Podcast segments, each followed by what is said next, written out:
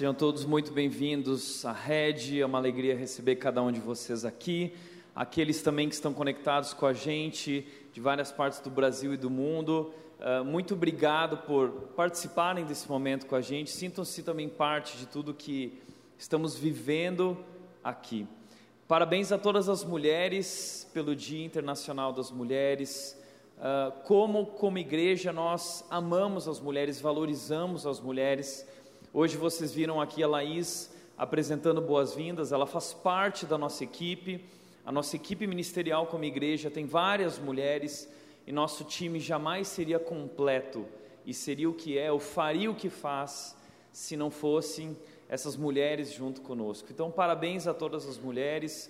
Uh, como igreja, precisamos agradecer a Deus pela vida das mulheres e por tudo que Deus tem feito em nossas vidas através delas. Nós estamos trabalhando uma série de mensagens chamada A Igreja do Futuro.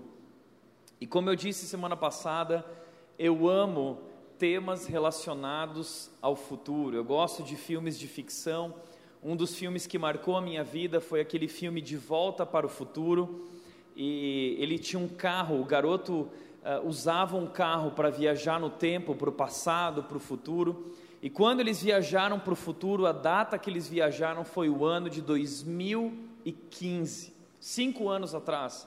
Eu lembro que quando eu assisti esse filme pela primeira vez, eu estava lá no final da década de 80 e, e ficar imaginando como seria no ano de 2015, cerca de 25 anos à frente, é, naves espaciais, como seria o mundo no futuro. Imagina isso. Hoje nós estamos no ano de 2020, já se passaram cinco anos daquela data. A questão para nós é que o futuro já chegou. E com o futuro, inúmeros desafios, o mundo está passando por várias mudanças e mudanças muito rápidas. Diante disso, a pergunta que nós estamos levantando é: o que significa ser igreja e o que significará ser igreja nos próximos dez anos. Nós queremos ser uma igreja uh, conectada com o nosso tempo, transmitindo a mensagem de Deus, a mensagem imutável, atemporal, para um mundo em mudanças. E o que significa? Como nós podemos fazer isso? Na semana passada, começamos aqui falando sobre o desafio de construir o novo, ah, as mudanças e a ousadia que tivemos até aqui, que precisamos, precisamos ter além daqui para continuar vivendo, uh, construindo o novo. Aliás, anota na sua agenda, dia 29 de março, nós vamos ter aqui o Dia da Visão. Vai ser um dia muito importante como igreja, em que nós vamos falar sobre os desafios para esse ano e para os próximos 5, 10 anos, e nós vamos apresentar um grande projeto, um grande desafio para nós como igreja. Vai ser o nosso maior desafio até aqui e nós estamos muito felizes, Deus tem feito grandes coisas e, e eu não vejo a hora de chegar esse momento e compartilhar isso com vocês. Eu quero convidar você a participar disso. Nós temos recebido mensagens durante essa semana, pessoas falando: Tiago, eu estou tão feliz com essa série, eu estou assistindo de novo as mensagens e, e eu estou muito ansioso, muito ansioso para o dia 29. E é isso, nós queremos criar essa expectativa.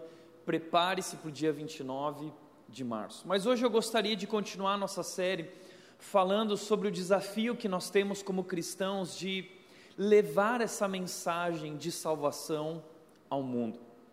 E é um enorme desafio porque muitas vezes pessoas que que vão até a igreja têm dificuldade de entender o que está sendo dito na igreja.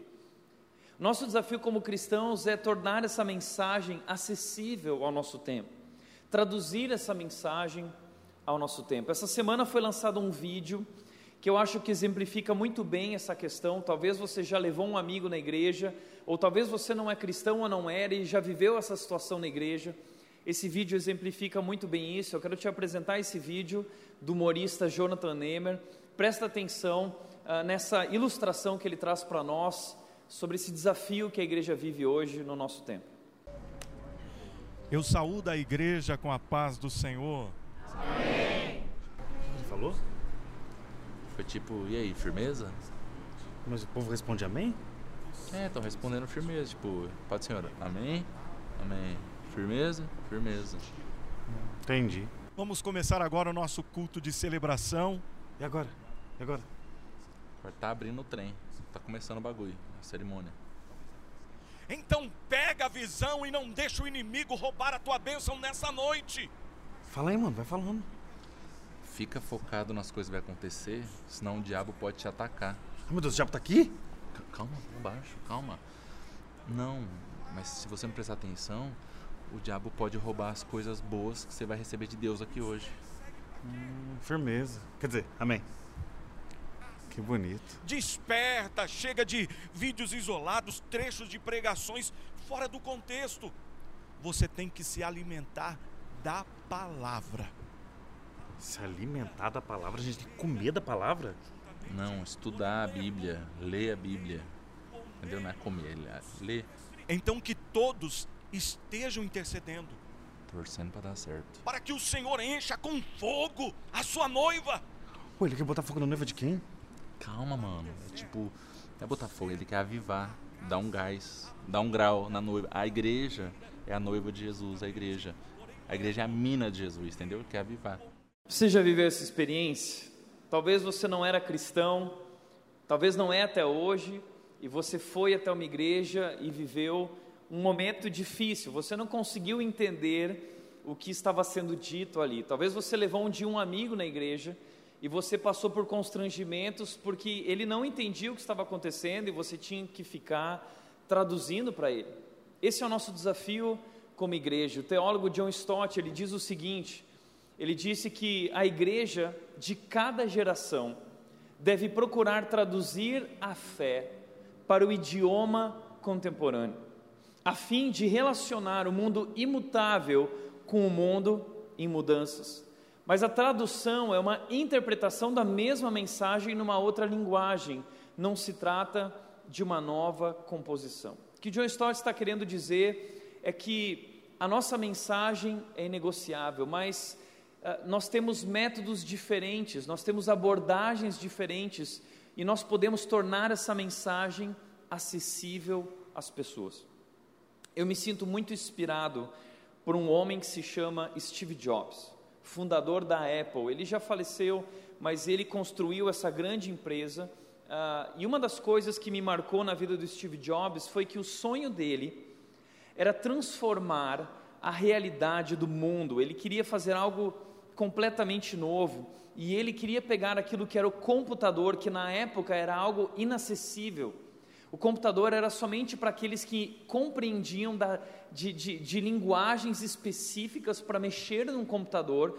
Então era algo para especialistas e era um produto muito caro que ninguém tinha acesso, apenas grandes empresas. E ele teve a visão de transformar o computador em algo acessível para todo ser humano. Ele imaginou que um dia todas as pessoas do mundo poderiam ter um computador e entender de computador. E, e, e ele não só criou o Macintosh, o Mac, mas ele também depois criou o iPhone, um celular simples com apenas um botão na época, o que era uma revolução, porque até então todos os celulares eles tinham muitos botões e a moda era ter muitos botões, mas ele sempre acreditou que a simplicidade era a máxima sofisticação. Então, ele tentou traduzir, ele tentou tornar simples e acessível para as pessoas algo que era muito complicado. E o meu sonho como pastor, o nosso sonho como igreja é fazer isso, é trazer a Bíblia, a mensagem da Bíblia e a nossa fé e torná-la acessível a todas as pessoas. Porque a teologia, muitas vezes a gente vê teólogos e pastores falando de uma maneira difícil e parece que isso é moda entre eles e a gente fica olhando para aquilo e dizendo: nossa, como eles são inteligentes, mas eu não consigo entender nada que eles estão falando. E na verdade a Bíblia ela é extremamente relevante e atual. E o que nós queremos como igreja, o nosso sonho, é que as pessoas possam viver a Bíblia diariamente em suas vidas, viver essa fé que é prática e que é relevante para tudo aquilo que nós fazemos. É isso que nós amamos fazer como igreja. Por isso eu fico tão feliz quando alguém, uh, e várias pessoas têm dito isso, uh, eu tenho amado estar aqui na rede porque eu estou entendendo eu estou entendendo a Bíblia, eu estou apaixonado pela Bíblia. As pessoas saem do culto e querem comprar uma Bíblia, e nós aqui usamos a versão da NVT. Fizemos essa escolha porque é a última versão que saiu, a nova versão transformadora, e ela é extremamente simples e acessível, e você consegue ler a Bíblia e consegue entender. E esse é o nosso objetivo como igreja. O nosso desafio é tornar essa mensagem acessível a todos. E quando nós falamos em tornar essa mensagem acessível, nós precisamos entender um assunto que se chama cultura. Nós precisamos entender a cultura em que nós vivemos. Porque a Bíblia foi escrita num outro tempo. A Bíblia foi escrita numa outra cultura. Aliás, a Bíblia tinha endereço. Uma das coisas que eu lembro da minha infância e adolescência é que lá na minha casa tinha uma, uma caixinha que se chamava caixinha de promessas. Não sei quem aqui teve um dia uma caixinha de promessas. O que eram isso? Eram, eram versículos em cartõezinhos, uh, car versículos gostosinhos, versículos com promessas da Bíblia. E, e, todo dia você ia lá e tirava um versículo, né? Versículo do dia. Só que muitas vezes a, a, aqueles versículos eles estavam soltos no vácuo, não havia um contexto e, e todo texto tem contexto. Todo texto tem um endereço, foi escrito por uma pessoa, numa realidade, numa cultura diferente. Muitas vezes, para entendermos o que aquele texto está falando, nós temos que entender aquele tempo, aquelas pessoas, aquela cultura. Então, interpretar aquilo para a nossa cultura, para o nosso tempo. Então, eu gostaria de falar um pouco com vocês sobre essa questão de cultura. O que é uma cultura? Cultura é um conjunto de costumes, normas e valores que um grupo ou sociedade possui. E falando sobre cultura, a cultura ela funciona como uma moldura através da qual uma pessoa enxerga o mundo. Então, para você entender isso, desde que você nasceu, você vem sendo formado pelos seus pais, vem sendo formado pela sua família, vem sendo formado pela sua escola, vem sendo formado pelo seu meio social. E você, desde então, vem absorvendo todos esses valores e costumes do meio onde você cresceu. Você nasceu em uma cultura. Isso define a maneira como você pensa, como você age, como você come, como você fala, é, como você se veste. Se você tivesse nascido em uma outra cultura, talvez não seria estranho para você ver homens usando saias. Existem culturas em que homens usam saias, isso para nós seria muito estranho. Existem culturas em que as pessoas comem formigas. Se você for para a Ásia, você vai descobrir uma porção de coisas estranhas que eles comem lá. Então, isso é algo interessante sobre cultura, quando a, a cultura funciona como uma moldura, e quando nós vemos alguém fora da nossa moldura, nós achamos essa pessoa estranha. Eu lembro uma vez que nós recebemos um casal de missionários na nossa casa e eles eram missionários na China. E eles estavam lá com a família, com os filhos, e no meio do jantar, de repente, os dois filhos lançaram, soltaram um arroto muito grande no jantar. E aí todo mundo ficou um pouco constrangido, tentando segurar aquela risadinha, né? aquela risada. E aí o missionário disse: Olha, eu, eu quero pedir perdão é, pelos meus filhos, mas é que lá na China a cultura é que quando a comida está muito boa, a gente arrota para dizer que ela está boa. Então é, é, é, é, algo bacana na cultura chinesa. Aí todo mundo, ah, que legal, começamos a arrotar também, né? Até hoje eu não sei se é verdade, não é? Pode ser que ele enganou a gente, mas é, se nós temos algum chinês aí conectado com a gente, depois vocês podem falar se é verdade isso ou não. Mas é, é, existem coisas estranhas quando nós olhamos a partir dessa moldura e as pessoas não se encaixam nessa moldura porque nasceram em outra cultura.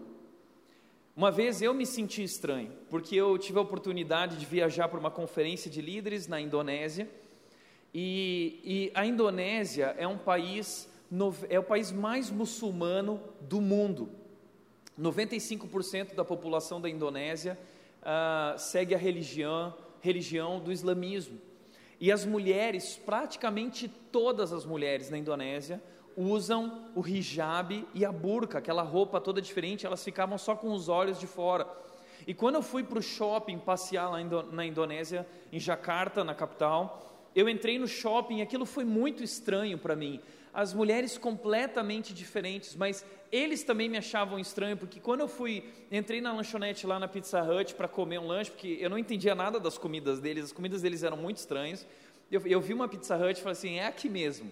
E eu entrei lá e eu comecei a comer, e de repente eu percebi que estava todo mundo olhando para mim, as crianças olhando e as mães batendo na, na mão das crianças, dizendo: para de olhar, para de olhar. E eu me senti estranho para eles, porque é uma cultura diferente, uma raça diferente, pessoas diferentes. Então, eu lembro que depois eu entrei numa loja e as mulheres estavam todas de burca, só com o olhinho de fora, e estava tocando uma música em português. Eu me identifiquei com aquilo, mas eu achei muito estranho, porque a música que estava tocando era uma música do Michel Teló, aquela música Assim você me mata, ai que delícia. E, e elas lá, tudo, né? Aqui assim, né? São culturas diferentes. Uma, uma outra coisa interessante sobre cultura é que a cultura ela pressupõe um certo grau de homogeneidade. Então, por exemplo, aqui no Brasil, todos nós falamos português, isso é um ponto em comum, isso nos conecta como povo brasileiro. Nós gostamos de futebol, o futebol faz parte da cultura brasileira. Porém, a cultura ela tolera certa diversidade, aquilo que nós podemos chamar de subculturas. Dentro do Brasil existe uma diversidade de subculturas, existe a subcultura dos nordestinos, existe dentro da cultura brasileira a subcultura dos gaúchos. Então, por exemplo, se você for para o Rio Grande do Sul, você vai ver que o gaúcho fala muito bah. Tudo para ele é bah. Ele viu uma situação engraçada, ele fala bah. Ele viu uma situação apavorante, ele fala assim bah. Tudo é bah.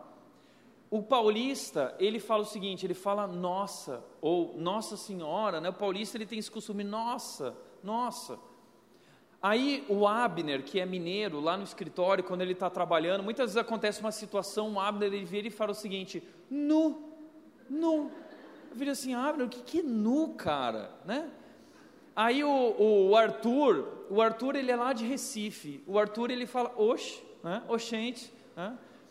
O, aí eu perguntei para o Cata, o Cata é, é, de Catarina, ele é de Santa Catarina, eu perguntei, Cata, e como que é? Nossa, bah, oh, gente, como que é lá em Santa Catarina? Aí ele virou e falou assim, é, olhó, olhó, olhó, tá vendo, é, essas pessoas fora é, parecem estranhas a nós, isso é muito diferente daquilo que nós é, aprendemos.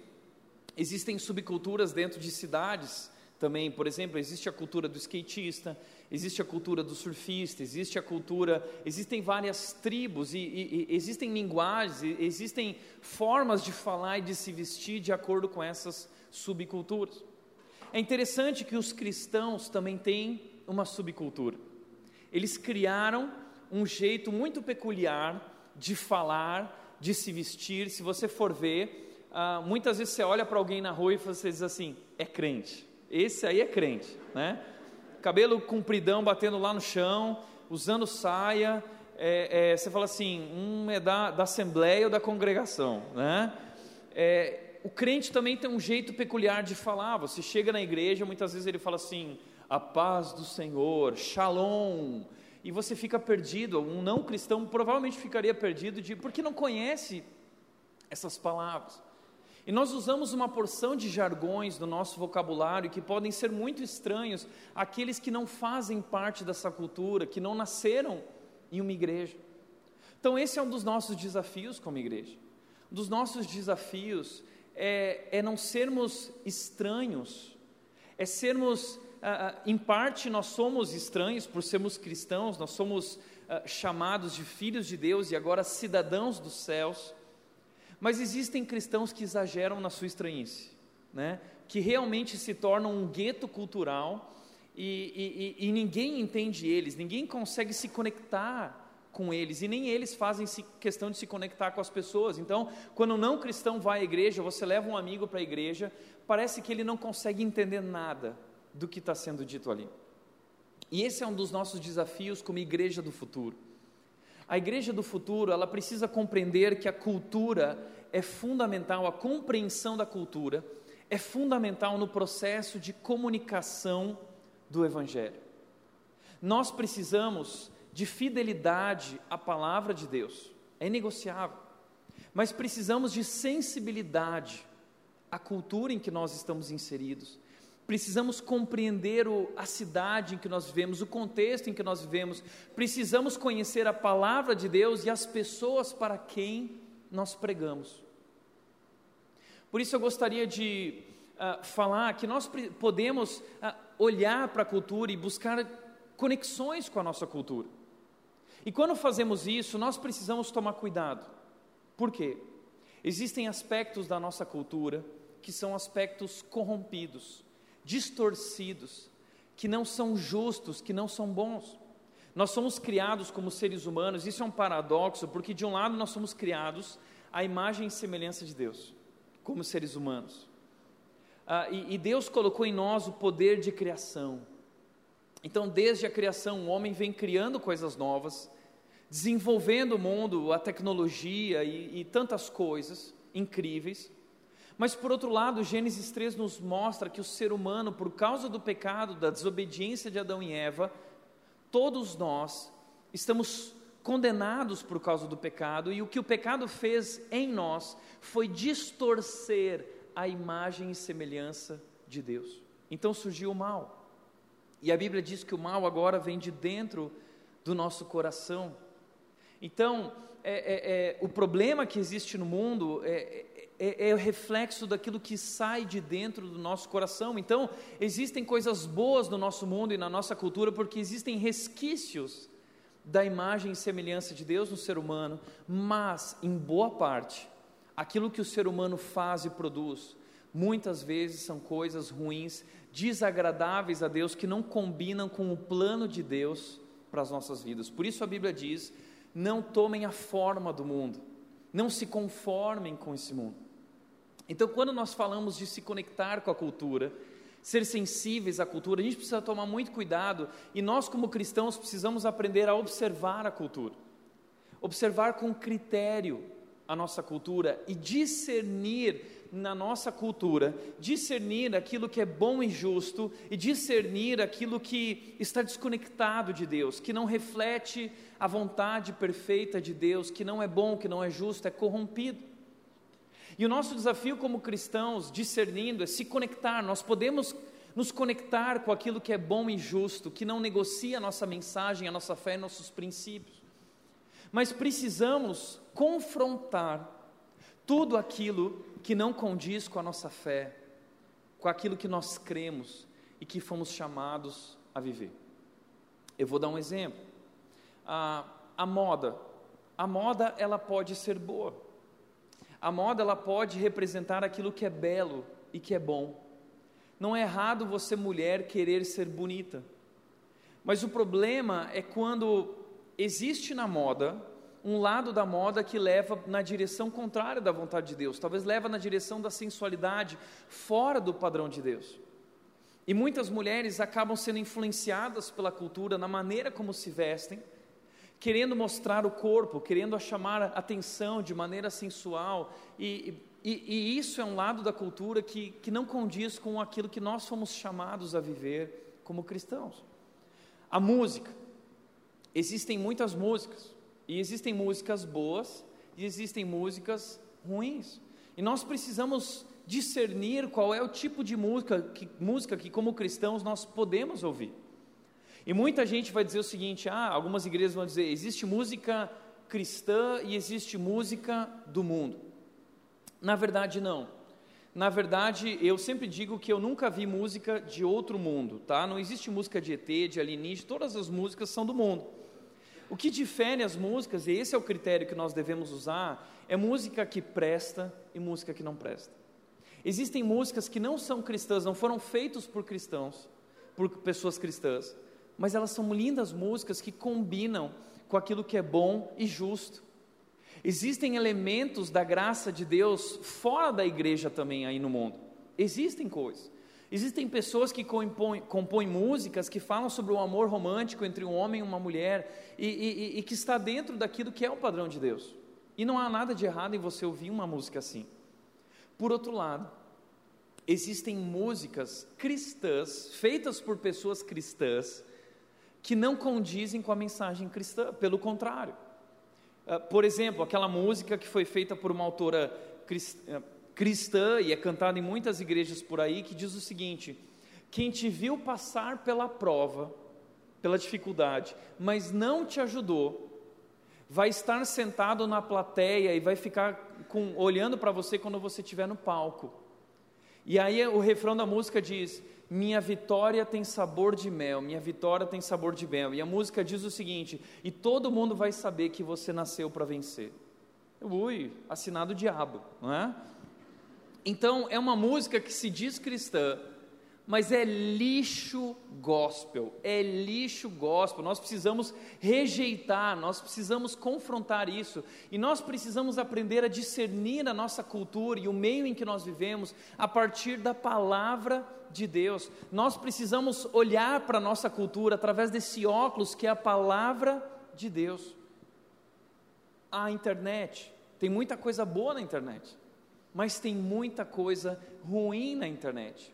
Então nós somos chamados como cristãos a, a, usar a nossa inteligência e nós somos chamados a discernir. E a Bíblia diz que nós não devemos nos conformar com o mundo, mas devemos confrontar aquilo que não condiz com o que é a vontade de Deus e nos conectar com aquilo que é bom, com aquilo que é justo. Eu gostaria de dar um exemplo uh, na Bíblia de um homem que compreendeu ah, essa questão do traduzir a fé, de se conectar com as pessoas, ser sensível à, à cultura, o meio onde as pessoas vivem, para falar na linguagem delas. Esse homem se chama Paulo, o apóstolo Paulo. E Paulo era um homem muito culto e muito inteligente, ele conhecia diversas culturas, um homem muito estudado. E ele usou tudo isso para alcançar essas pessoas. O interessante de Paulo é que Paulo não era um cristão, Paulo era um assassino de cristãos. Talvez você também não é um cristão e, e, e você é aquela pessoa que olha para os cristãos e fala assim: ah, não sei não. Paulo era assim. Paulo ele duvidava dos cristãos. Paulo ele era um judeu e ele o que ele fazia era matar cristãos. Até o dia que ele conheceu Jesus.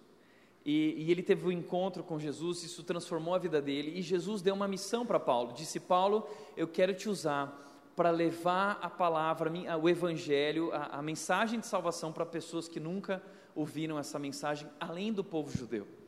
E Paulo, lá em 1 Coríntios 9, ele vai falar sobre essa missão que ele recebeu de Jesus e como ele usa uma estratégia para se conectar com as pessoas. Veja só o que ele diz em 1 Coríntios 9, 19 a 23, nós vamos ler aqui. O texto diz o seguinte: Embora eu seja um homem livre, fiz-me escravo de todos para levar muitos a Cristo. O que ele está dizendo?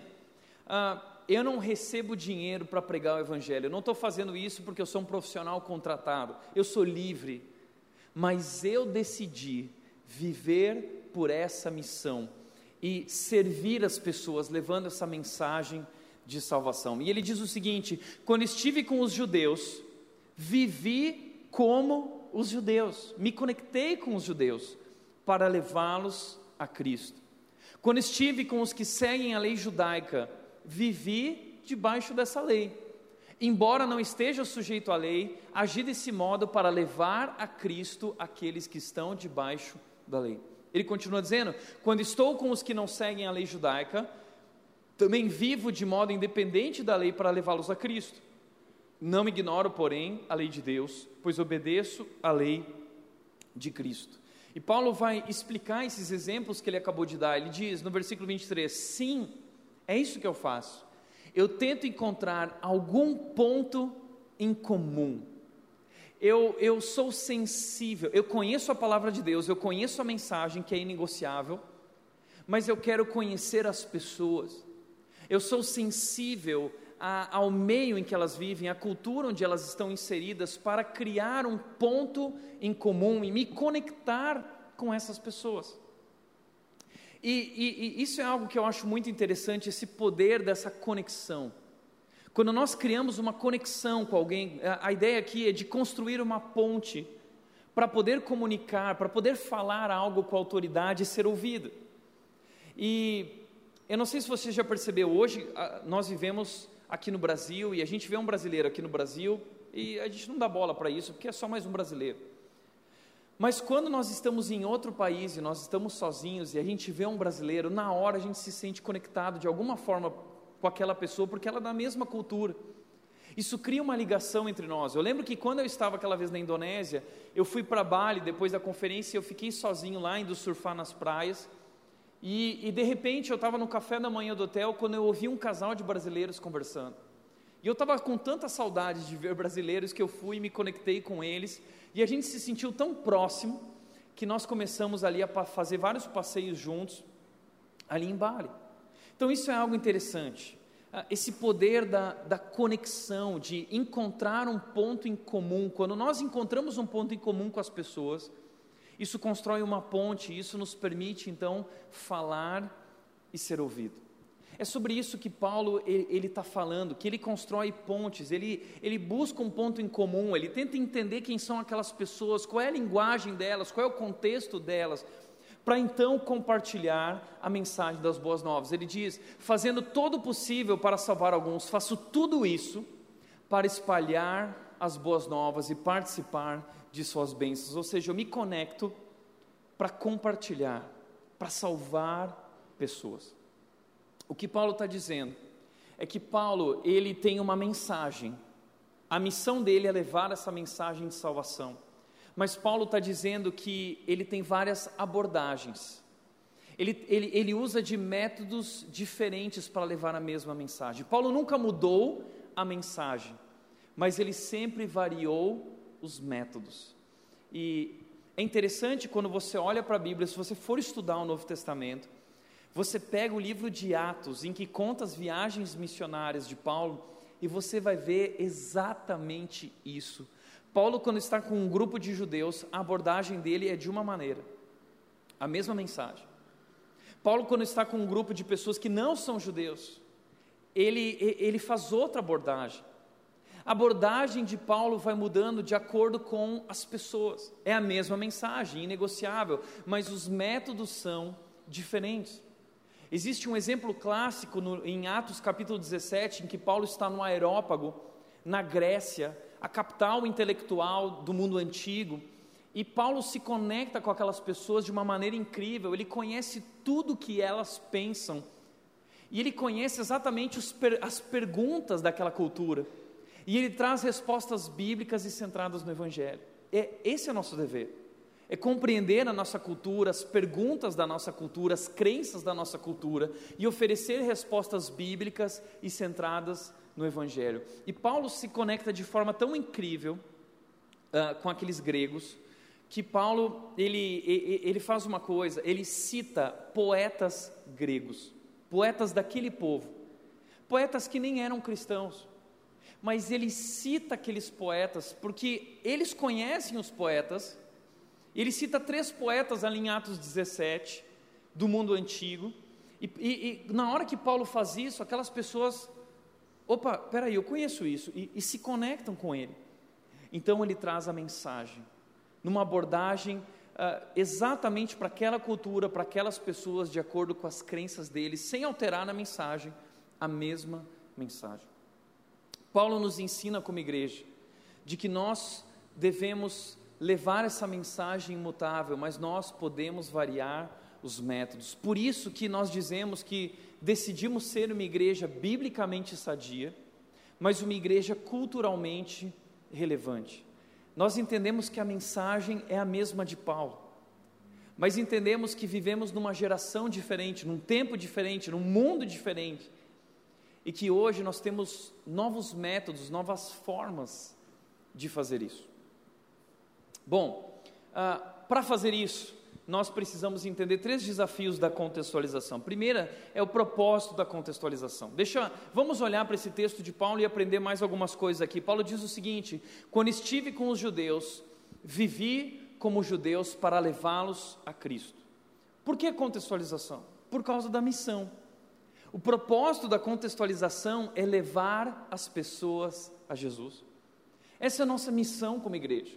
Há dois mil anos atrás, Jesus Cristo deu uma missão para a igreja. Ele disse: Vão e façam discípulos de todas as nações. E, e desde então, essa é a missão da igreja até hoje, isso não mudou.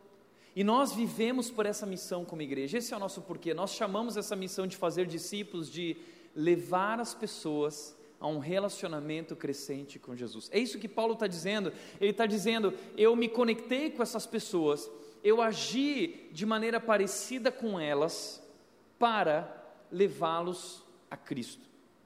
Ele continua dizendo: eu com os judeus, agi como estivesse sujeito à lei, embora não estivesse, eu agi desse modo para levá-los a Cristo. Depois, no final, ele vai dizer com aqueles que não são judeus, eu também agi como se fosse eles, para levá-los a Cristo. Então, Paulo, ele abraçou a missão.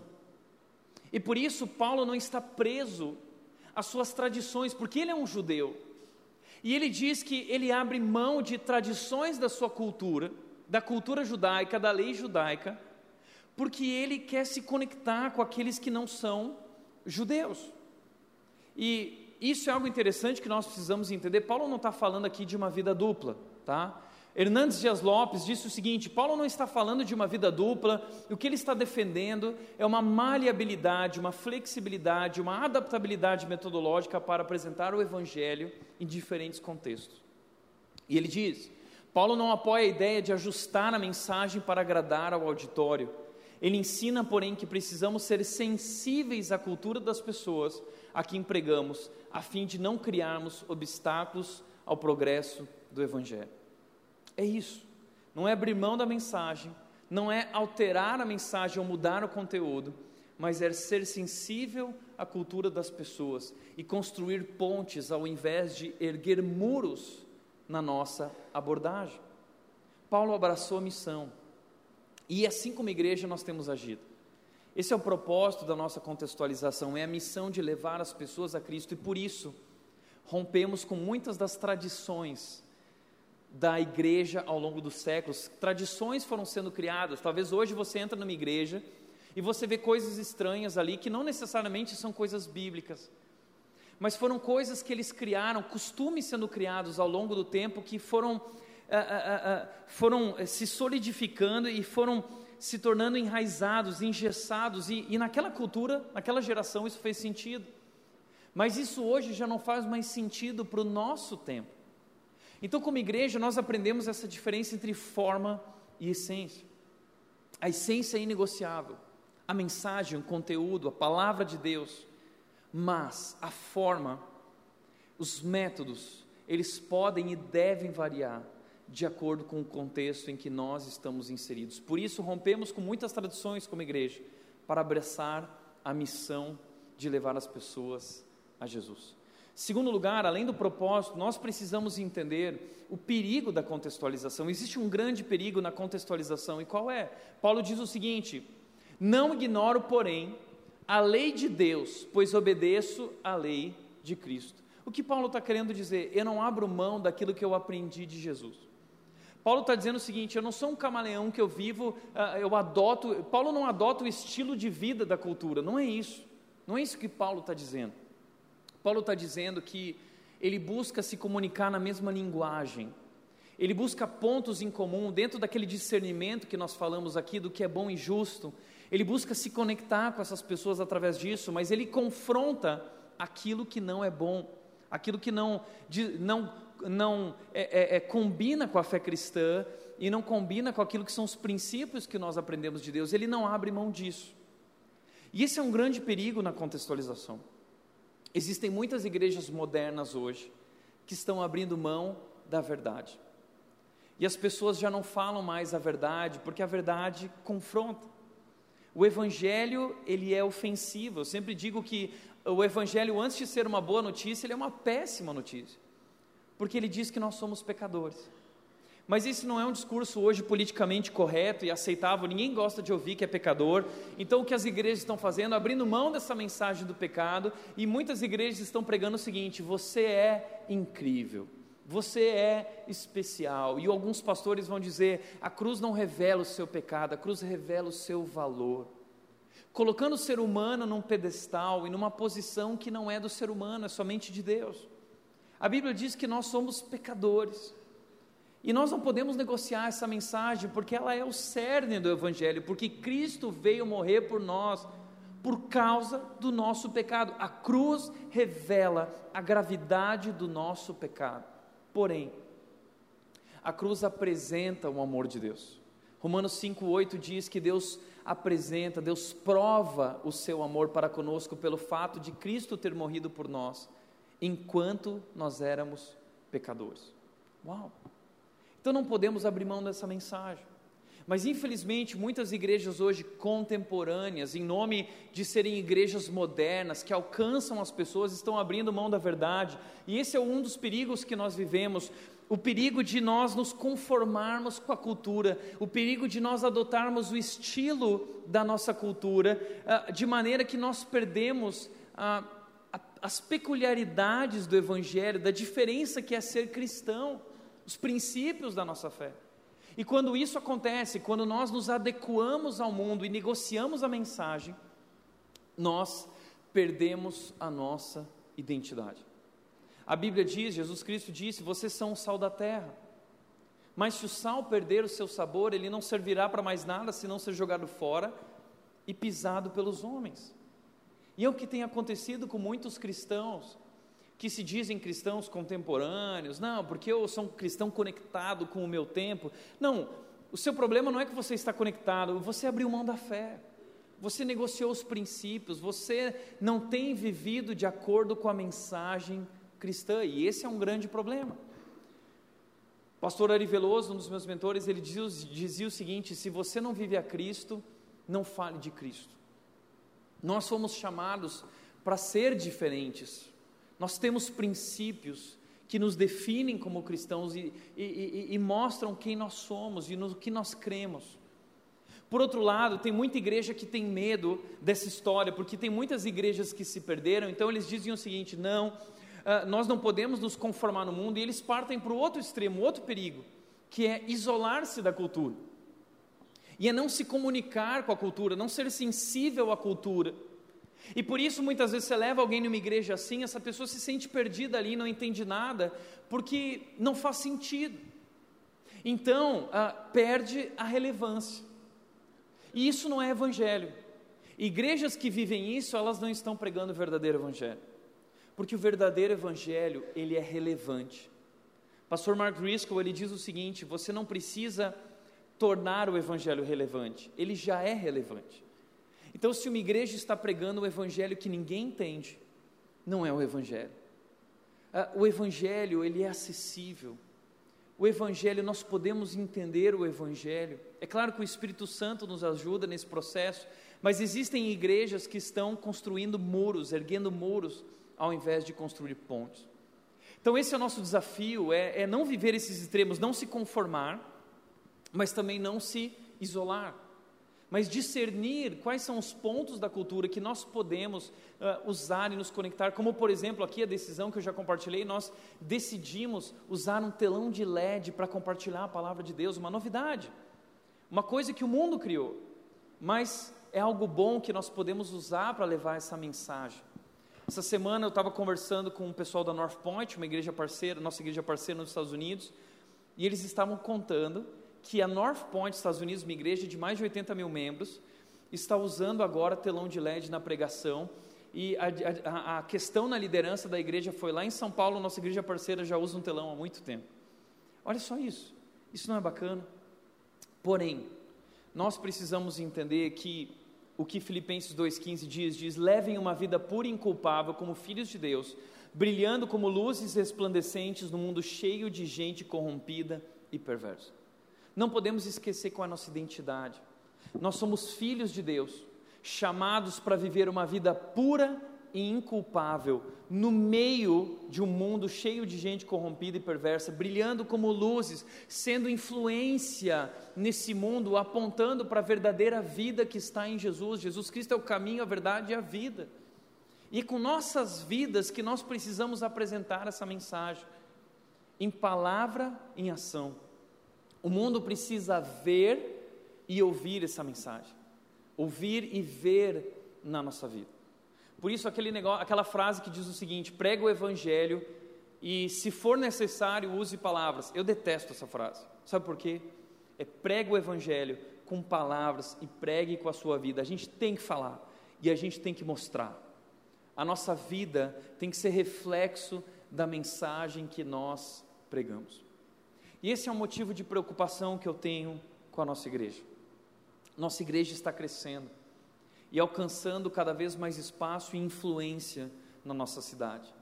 Essa semana eu, eu fui no shopping comprar um presente para a Nath e eu tinha que ir bem rápido. E eu entrei no shopping correndo e de repente duas pessoas no meio do caminho, em poucos minutos, me abordaram porque elas queriam compartilhar o que Deus está fazendo na vida delas e na família delas. Uau, foi incrível. Depois eu saí e fui para a farmácia. Quando eu cheguei na farmácia, ô pastor, que legal, estou indo lá na rede. Depois eu fui no Rocks, ô pastor, né? E hoje de manhã eu estava vindo para a igreja, passei numa padaria para pegar um café expresso para me preparar para a pregação. Quando eu estava na fila para pagar o café expresso, o pessoal da padaria, não, pastor, não fica na fila, não, pode ir que já está pago para você, você não precisa pagar. Né? Sabe o que isso significa? É, isso não tem nada a ver comigo ou com você, ou o fato da gente ser bom, não tem nada a ver com isso. Isso é o que Deus tem feito em nossas vidas e através de nossas vidas, apesar de quem nós somos. Deus tem nos dado um ministério nessa cidade, Deus tem dado a nós uma missão nessa cidade. E hoje essa cidade está ouvindo a verdade, talvez como nunca ouviu. E as pessoas estão falando e vendo os adesivos na rua, o que está acontecendo nessa igreja, que igreja é essa? E, e, e muita gente está de olho na gente sem que a gente perceba. Isso traz para nós, essa influência traz para nós uma enorme responsabilidade de nós vivermos a mensagem que nós pregamos. E se você faz parte da rede, se você gosta da rede e quer fazer parte disso, eu quero pedir que você atente bem para a sua vida, porque nós somos representantes de Jesus Cristo nessa cidade. E nós devemos viver debaixo dessa missão, com, esse, com essa consciência da responsabilidade que temos diante do mundo. Por isso, cuidado com o que você fala, cuidado com o que você faz, cuidado com a maneira como você dirige, cuidado com a maneira como você se porta nas redes sociais, cuidado com o que você posta no Instagram, o tipo de foto que você posta lá, tudo isso diz muito sobre quem Jesus Cristo é. Por isso, se você não vive a Cristo, não fale de Cristo, não envergonhe o nome de Cristo ou o nome da rede. É claro que nós somos uma igreja que ama. Nós falamos muito sobre a graça aqui. Somos uma igreja de portas abertas. Mas nós não podemos usar essa graça e esse amor derramado sobre nós como desculpa para a gente viver de qualquer jeito. Nós precisamos ser responsáveis com esse amor, com essa graça, pois ela não custou nada a nós, mas custou muito caro para Jesus. Então isso traz para nós uma enorme responsabilidade. E eu quero te desafiar. Nós precisamos viver essa mensagem. Deus nos deu uma grande missão nessa cidade, na nossa região e no nosso país. Terceiro lugar, o, uh, John Stott diz o seguinte: a igreja não foi chamada nem para excluir-se do mundo, nem para se assemelhar a ele. Não temos liberdade de nos retirar do mundo, nem de nos confundir com ele. Nas palavras de Jesus, devemos estar no mundo, porém sem ser parte do mundo. Precisamos lembrar continuamente que a igreja pertence a dois âmbitos, o céu e a terra. Nós não somos do mundo, mas nós vivemos no meio do mundo, nos relacionamos com pessoas do mundo para levar a mensagem de outro mundo, levar a mensagem do amor de Deus a essas pessoas. É uma enorme responsabilidade. Terceiro lugar, o poder da contextualização. A Bíblia diz o seguinte: Paulo continua dizendo no versículo 23, ele diz: Sim, tenta encontrar algum ponto em comum com todos, fazendo todo o possível para salvar alguns. Ele diz: Eu me esforço, eu faço tudo o que é possível dentro dos limites, dentro daquilo que é a nossa fé. Eu não posso abrir mão dos princípios, mas tudo o que é possível eu faço para me conectar, para construir pontes, para comunicar essa mensagem de salvação. E ele diz: faço tudo isso para espalhar as boas novas. Sabe por que nós fazemos tudo o que nós fazemos como igreja? Porque nós entendemos o poder de se conectar com pessoas. Ah, nós fazemos tudo isso A nossa estrutura como igreja foi toda planejada, tudo isso foi planejado para espalhar as boas novas. Então nós temos estacionamento de primeira vez, nós temos cartão VIP, nós temos sala VIP, nós temos uma surpresinha para o visitante, nós acolhemos as pessoas, nós temos um ambiente irresistível. Tudo isso são estratégias, são métodos, abordagens diferentes que nós usamos a inteligência com sensibilidade às pessoas para entender como construir uma ponte para comunicar essa mensagem de transformação. Uma das frases que nos move como igreja do pastor Steve Andrews, que disse o seguinte: Como seria uma igreja onde a única coisa que ofendesse o não cristão fosse o evangelho de Jesus? Como seria? O evangelho ofende, a verdade de que somos pecadores ofende. Mas essa não é a única verdade. Existe a verdade de que Deus nos ama apesar de quem nós somos, e Ele deu a vida por nós, e se nos arrependermos, e se reconhecermos a Jesus como nosso Salvador e Senhor, nós seremos salvos, nos tornamos filhos de Deus. Mas nós construímos uma igreja em que, em todo o restante, acolhe as pessoas, ama as pessoas, constrói um relacionamento com as pessoas. Entendemos que o não cristão, antes de se conectar, muita gente diz assim: ah, as pessoas têm que ir para a igreja pela palavra, mas quem não é cristão, os de fora não conhecem a palavra. Então, antes de eles se conectarem biblicamente com a igreja, teologicamente com a igreja, eles se conectam relacionalmente. Então nós amamos as pessoas, para que então elas abram o coração e a mente para ouvir a mensagem de salvação, para nós podermos compartilhar com elas o Evangelho. E que privilégio é poder participar das bênçãos de compartilhar o Evangelho. Quando chega o momento do batismo, para nós é uma grande festa e festa lá no céu também. Quando em um ano nós batizamos mais de 200 pessoas, é o poder da contextualização. É claro que é o Espírito Santo de Deus sobre nós, é a graça de Deus, mas é uma igreja sensível às pessoas e à cultura onde vive, levando a mensagem de maneira transformadora. Que privilégio participar das bênçãos do Evangelho participando disso, Deus, Deus nos permite participar desse, dessa obra de salvação do mundo. Olha que privilégio nós temos. E eu gostaria de encerrar falando sobre esse privilégio. Quando eu vivi uma situação alguns anos atrás, cerca de 10 anos atrás, eu vivi uma situação de compartilhar as boas novas com pessoas que eu não tinha conexão nenhuma. Mas eu vivi um grande esforço de me conectar com eles. E, e foi um momento incrível. Eu já contei essa história aqui há muitos anos atrás e a nossa igreja está crescendo, muita gente não conhece essa história. Eu quero encerrar com essa história. Se você já ouviu, eu peço perdão por isso. Mas eu quero te mostrar como é legal participar das bênçãos do Evangelho e se colocar debaixo dessa missão de levar a mensagem de salvação. Eu lembro que eu já compartilhei aqui que eu sou um gaúcho, né, gaúcho macho, uh, e eu sou colorado. Eu lembro da primeira vez que meu pai me levou no estádio do Inter, no Beira Rio, e eu vi aquele mar vermelho, eu lembro que uma lágrima caiu dos meus olhos e me apaixonei pelo Inter desde então. Uh, lá em 2006 o Inter foi campeão mundial e eu, a, a, a, minha paixão pelo Inter tá numa tá, estava numa fase de alta como não está hoje. Hoje eu não quero muito falar sobre o Inter, né? Mas naquela época estava em alta em 2009 e, e eu estava indo para uma conferência no Rio Grande do Sul da Juventude Batista. Eu estava indo falar e eu estava no aeroporto de São Paulo quando eu estava passando a minha mala e de repente eu vi uma pessoa conhecida e eu falei: peraí, é o Lauro, goleiro reserva do Inter na época. E eu pensei o seguinte: imagina se o Lauro está aqui, talvez o time inteiro do Inter está aqui na sala de embarque. Imagina como seria encontrar o time do Inter aqui. Aí nessa hora eu olhei para os céus e falei assim: ó oh, Deus. Deus de Abraão, Deus de Isaac, é a oração do Mar Vermelho, tá? Dos crentes. Crente gosta de fazer essa oração. Deus de Abraão, Deus de Isaac, Deus de Jacó, o Senhor abriu o mar vermelho, o Senhor fez uma. Deus, eu entreguei minha vida a Ti, eu vivo pela missão, me dá essa oportunidade de vê-los aqui. E eu lembro que quando eu entrei na sala de embarque, eu olhei e estava todo o time do Inter ali dentro da sala de embarque.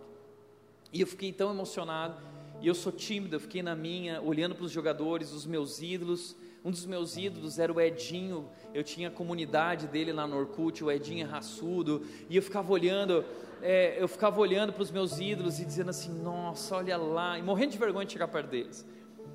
E aí de repente eu pensei o seguinte: bom, eu tô indo para o Rio Grande do Sul. O Inter é um, é um time do Rio Grande do Sul, tá indo para Porto Alegre, o mesmo lugar que eu tô indo. Já pensou se nós viajássemos no mesmo avião?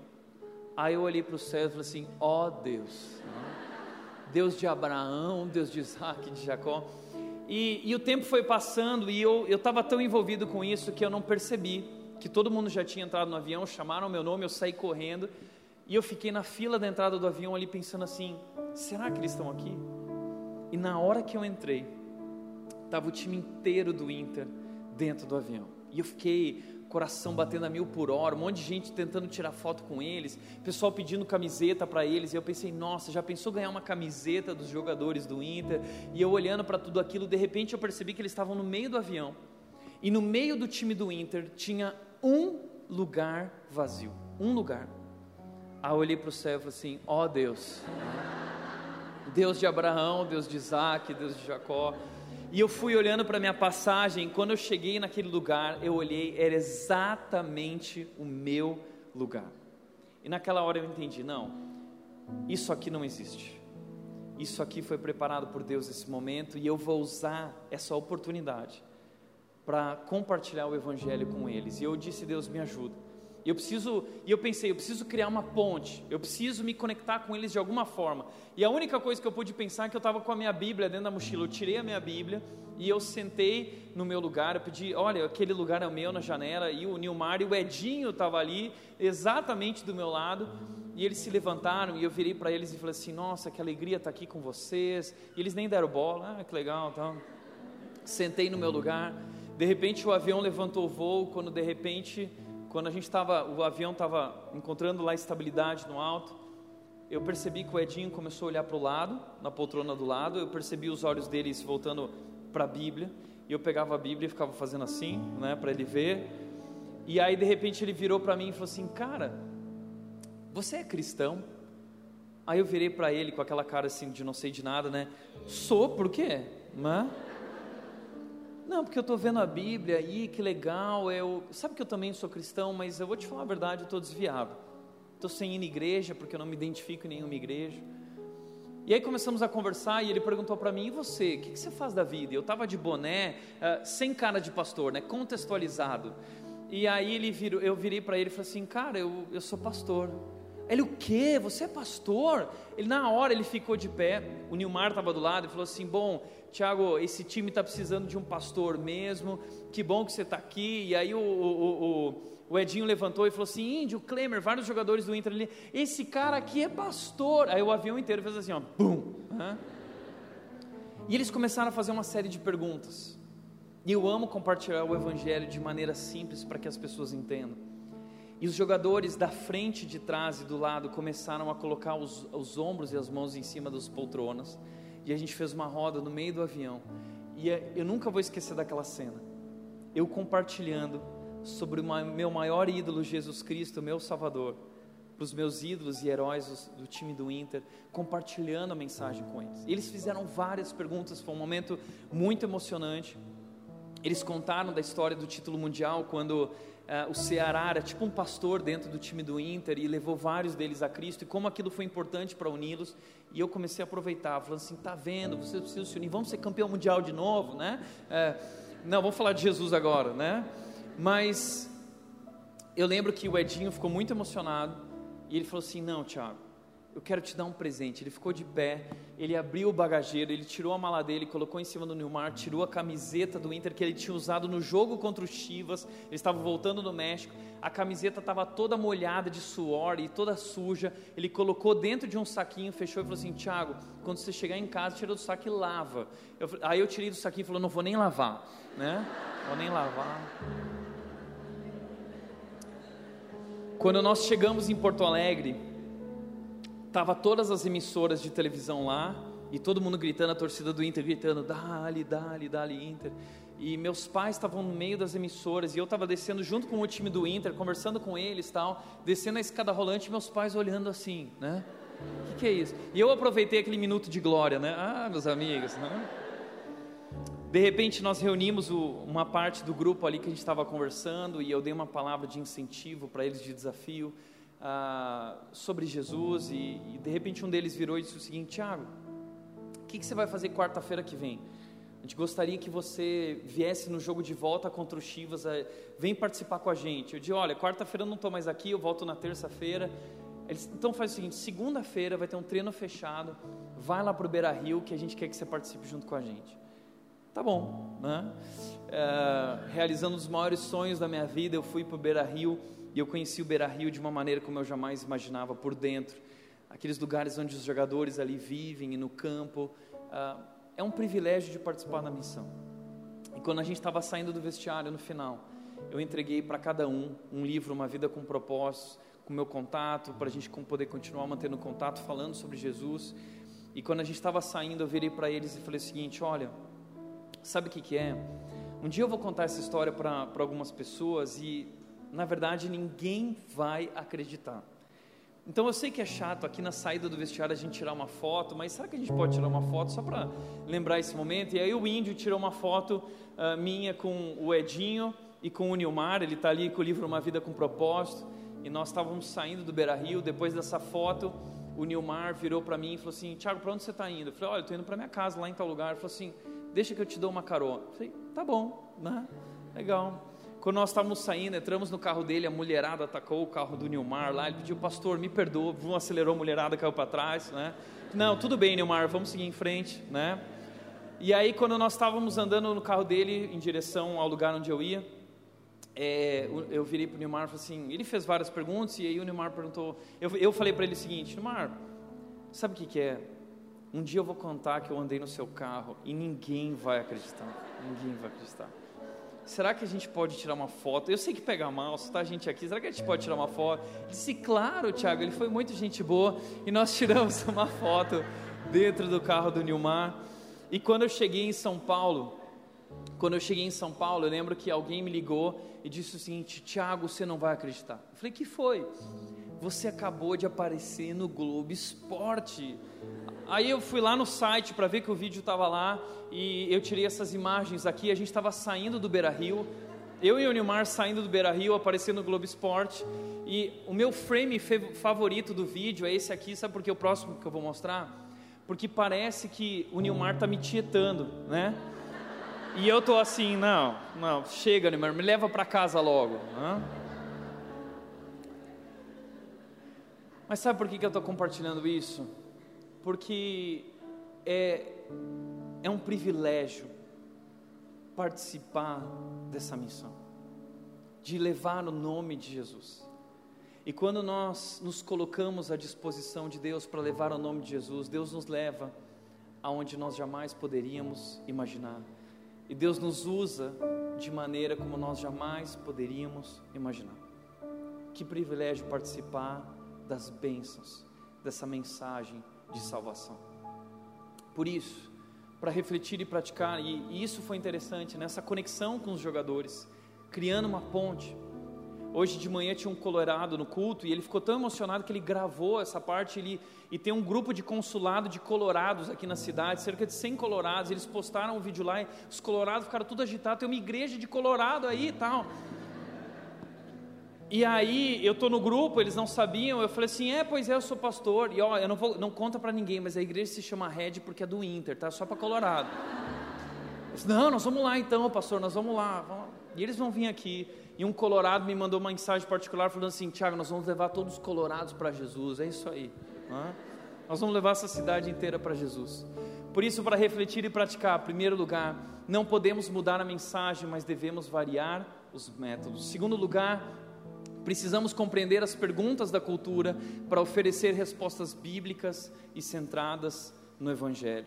Terceiro, devemos ser um reflexo da nossa mensagem. As pessoas precisam ouvir e ver a mensagem em nossas vidas. Amém? Feche seus olhos, por favor. Pai querido, nós queremos te agradecer pela salvação. Somos pecadores e o Senhor nos alcançou com o teu amor. Jesus Cristo deu a vida por nós naquela cruz. E hoje o Senhor nos dá essa nova identidade como filhos de Deus e, e nos dá essa missão de levar aos outros essa mensagem de salvação. Que privilégio! Nós queremos, Deus, ser responsáveis com essa missão que o Senhor nos deu, essa influência que temos nessa cidade. Nós queremos fazer o nome de Jesus aqui conhecido e famoso e levar as pessoas à salvação e transformação em Jesus Cristo. Pai, assim nos rendemos a Ti e a essa missão em nome de Jesus. Em nome de Jesus. Amém.